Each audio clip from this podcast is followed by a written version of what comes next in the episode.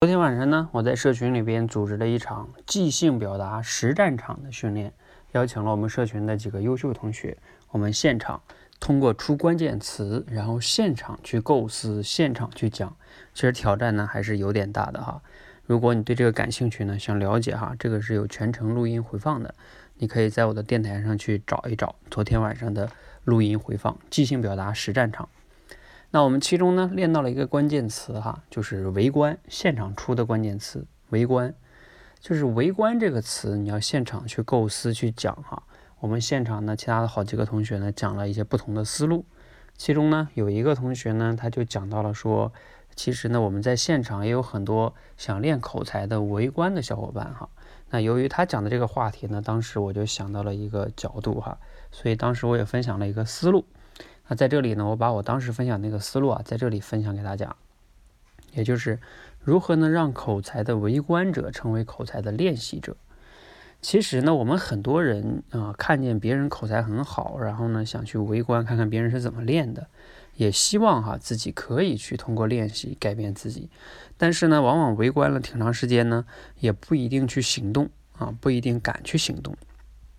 这个里边深层次的原因呢，还是恐惧。那我们怎么样才能帮助他们呢？成为口才的练习者呢？第一个哈，就是利用场的概念。我以前呢讲过一期节目，就是场的力量。什么叫场啊？就是利于某些行为发生的环境，给他塑造一个环境。这个环境呢，利于他去做那件事情。那比如说啊，像我们在现实中啊，有时候不太敢讲话，往往是因为呢，担心讲的不好啊，被别人嘲笑啊，留下不好印象等等。但是呢，你在我们这个社群中，我们塑造了一个场，来这里的同学呢，都是来练口才的，没有嘲笑啊。无论你在我们哪个直播间，无论是公众表达，还是实战聊天，还是即兴表达，这都是一个训练场。来这里不是比赛的，它没有输赢啊。你就算讲的不好，教练给你反馈了，那也是啊，能让你看到自己的不足，然后你去改变自己。这里面更多的是鼓励、包容，所以呢，当你意识到这里哦，原来是这样的一种环境，那你慢慢的不就敢了吗？所以，首先我们帮他塑造了一个场，一个练习场，一个包容、鼓励的场。那光有场还不够哈，我们呢其实还有一个就是拉你一把，什么意思呢？就是我们通过契约金呐，就是倒逼你是吧？还有我们的班长啊、教练呀，督促你、指导你，给你一些方法、工具，让你知道你在这个厂里应该往哪里走，而不至于呢进入误区，不至于迷路。这样的话呢，你借助这个厂的力量，再加上我们给你的方法、教练的指导和督促，你就能更好的往前走哈。所以这两者的作用哈，我做个类比，就像我们在大海里航行。